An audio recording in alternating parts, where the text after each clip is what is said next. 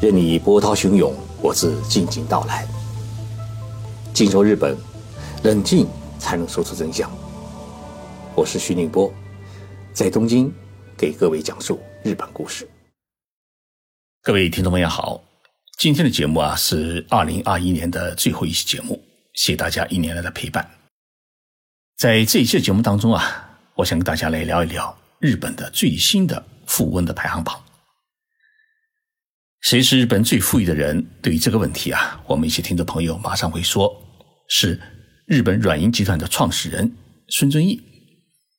这点啊没错。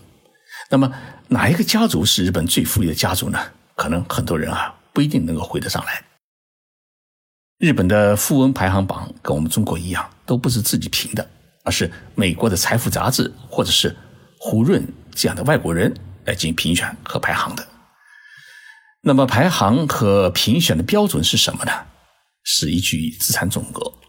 其实这一评选标准是有问题的，因为有的人啊看上去资产很多，但是呢一夜之间他可能就由富翁变成负债累累的富翁，因为资产的背后啊隐藏着巨大的债务。那么以前日本啊每年也搞亿万富翁排行榜，这个排行榜呢是日本政府搞的。也就是官方搞的，由日本的国税厅根据每年的国民的纳税的情况，公布一份亿万富翁的排行榜。也就是说，纳税最多的人排名最前面。但是呢，从二零零五年开始啊，根据日本新通过的个人情报的保护法，也就个人信息的保护法的规定呢，为了防止富豪们遭到犯罪分子的袭击。日本的国税厅呢，就停止公布了这个排行榜。这样一来呢，就使得日本社会很难知道谁是当今真正的富豪。前几天，日本的一家企业价值检索网站叫 Unity，它根据日本四千多家上市公司公布的决算报告和大股东的情况，按照个人持股比例计算出财富总额，公布了日本二零二一年度百名富豪排行榜。那么排名第一位的自然是软银集团的创始人孙正义，他的个人资产总额是四点九万亿日元，大约合两千七百二十七亿元人民币。排名第二位的是日本迅销集团，也就是优衣库的创始人刘景正，他的个人资产总额呢是二点四万亿日元，大约合一千三百三十六亿元人民币。最近十年，日本的首富的宝座总是在两个人之间轮回，要不是是日本软银集团创始人孙正义，要不就是优衣库的创始人刘景正。其实这两个人啊，哎是好朋友，以前呢都在一栋楼里面办公。刘景正呢还担任着软银集团的独立董事。孙正义领导的软银集团啊，它的业务呢主要是包括了三块内容。第一呢是日本最大的一个移动通信公司。叫软银移动通信公司。那么第二呢，是日本最大的门户网站，叫雅虎。第三块呢是 IT AI 产业的投资。那么像软银集团，它是阿里巴巴的最大股东，它拥有百分之二十四的股权。孙正义今年是六十四岁，他的父亲是韩国人。在一九四七年啊，他的父亲驾驶一条小船，带着家人来到了日本佐贺县安家。十年以后，生下了孙正义。那么，孙正义的父亲啊，很会做生意。到了日本之后呢，开设了高利贷公司，然后又经营赌博机公司，在当地啊，也是一个富豪。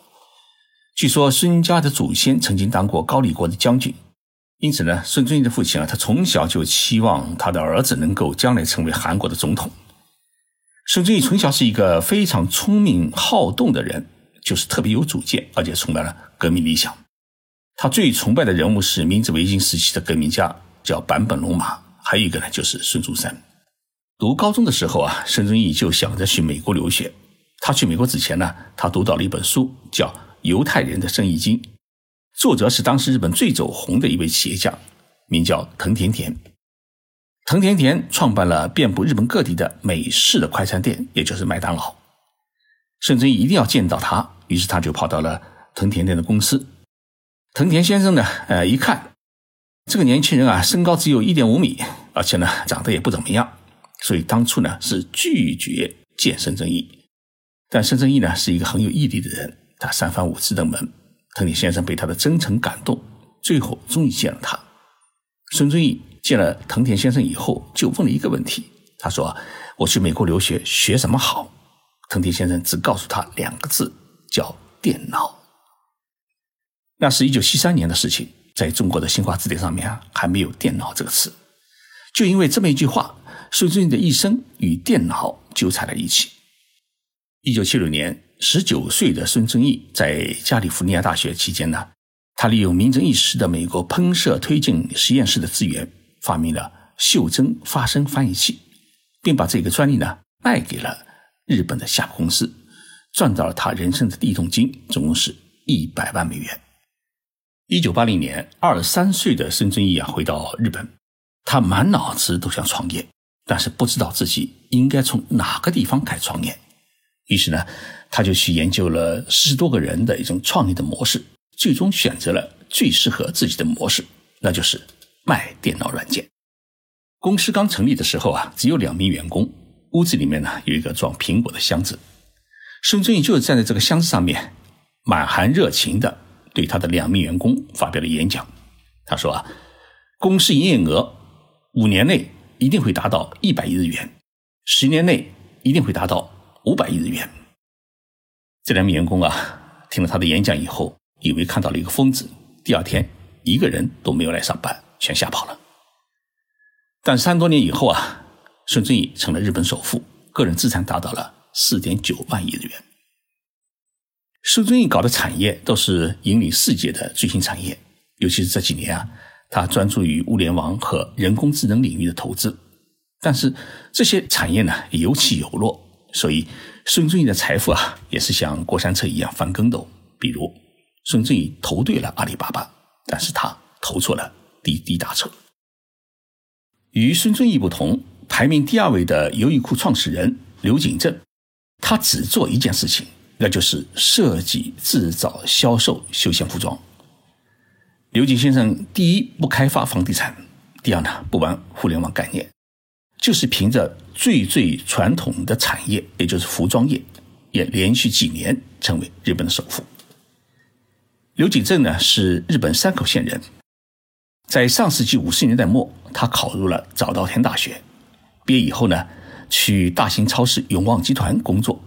但是干了几个月以后呢，他觉得特别没有劲，于是他就辞职回了山口县老家。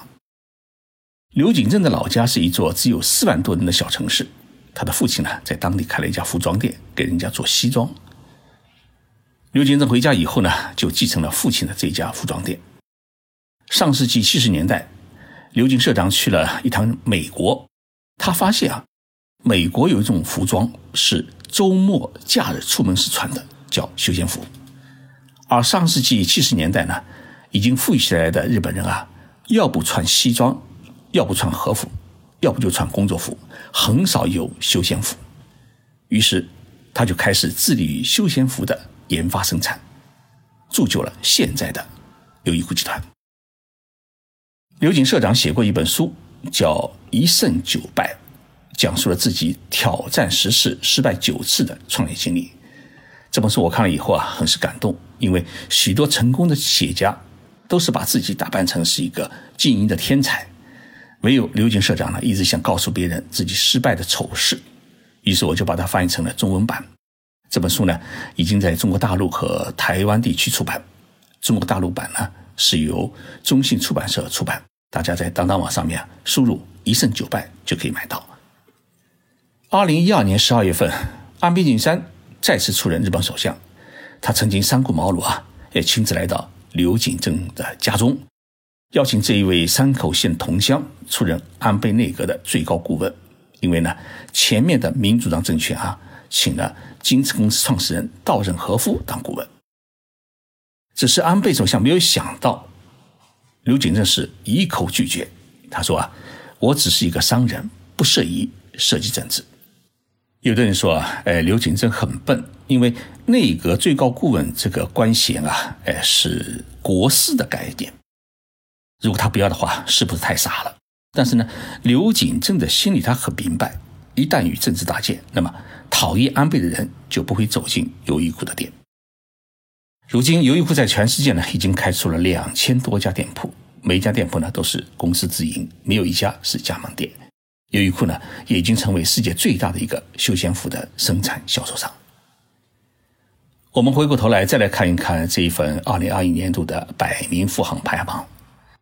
排在第三位的是日本传感器的制造企业，也就是日本吉恩斯公司的创始人龙崎武光先生。他今年七十六岁，个人资产总额呢是达到了八千九百五十八亿日元，大约是五百亿元人民币。排名第四位的是日本电子零部件的制造集团，也就是日本电产集团的创始人永守重信先生。他今年七十七岁，个人资产总额是七千五百零七亿日元，大约和。四百十七亿元人民币。那么排在第五位的是谁呢？是优衣库公司的董事刘景一海先生，四十七岁，他是刘景正社长的长子，个人资产总额是五千两百八十三亿日元，大约合两百九十四亿元人民币。排在第六位的是优衣库公司的董事，叫刘景康志，今年四十四岁，他是。刘景正社长的小儿子，个人资产总额是五千两百八十三亿日元，也就是说两百九十四亿元人民币，与他的哥哥是同样的。那么排在第七位的人选啊，呃，可能出乎我们的意料之外，他是优衣库的社长刘景正的夫人刘景招待女士，今年是七十三岁，她的个人资产总额是两千五百七十一亿元日元，相当于一百四十三亿元人民币。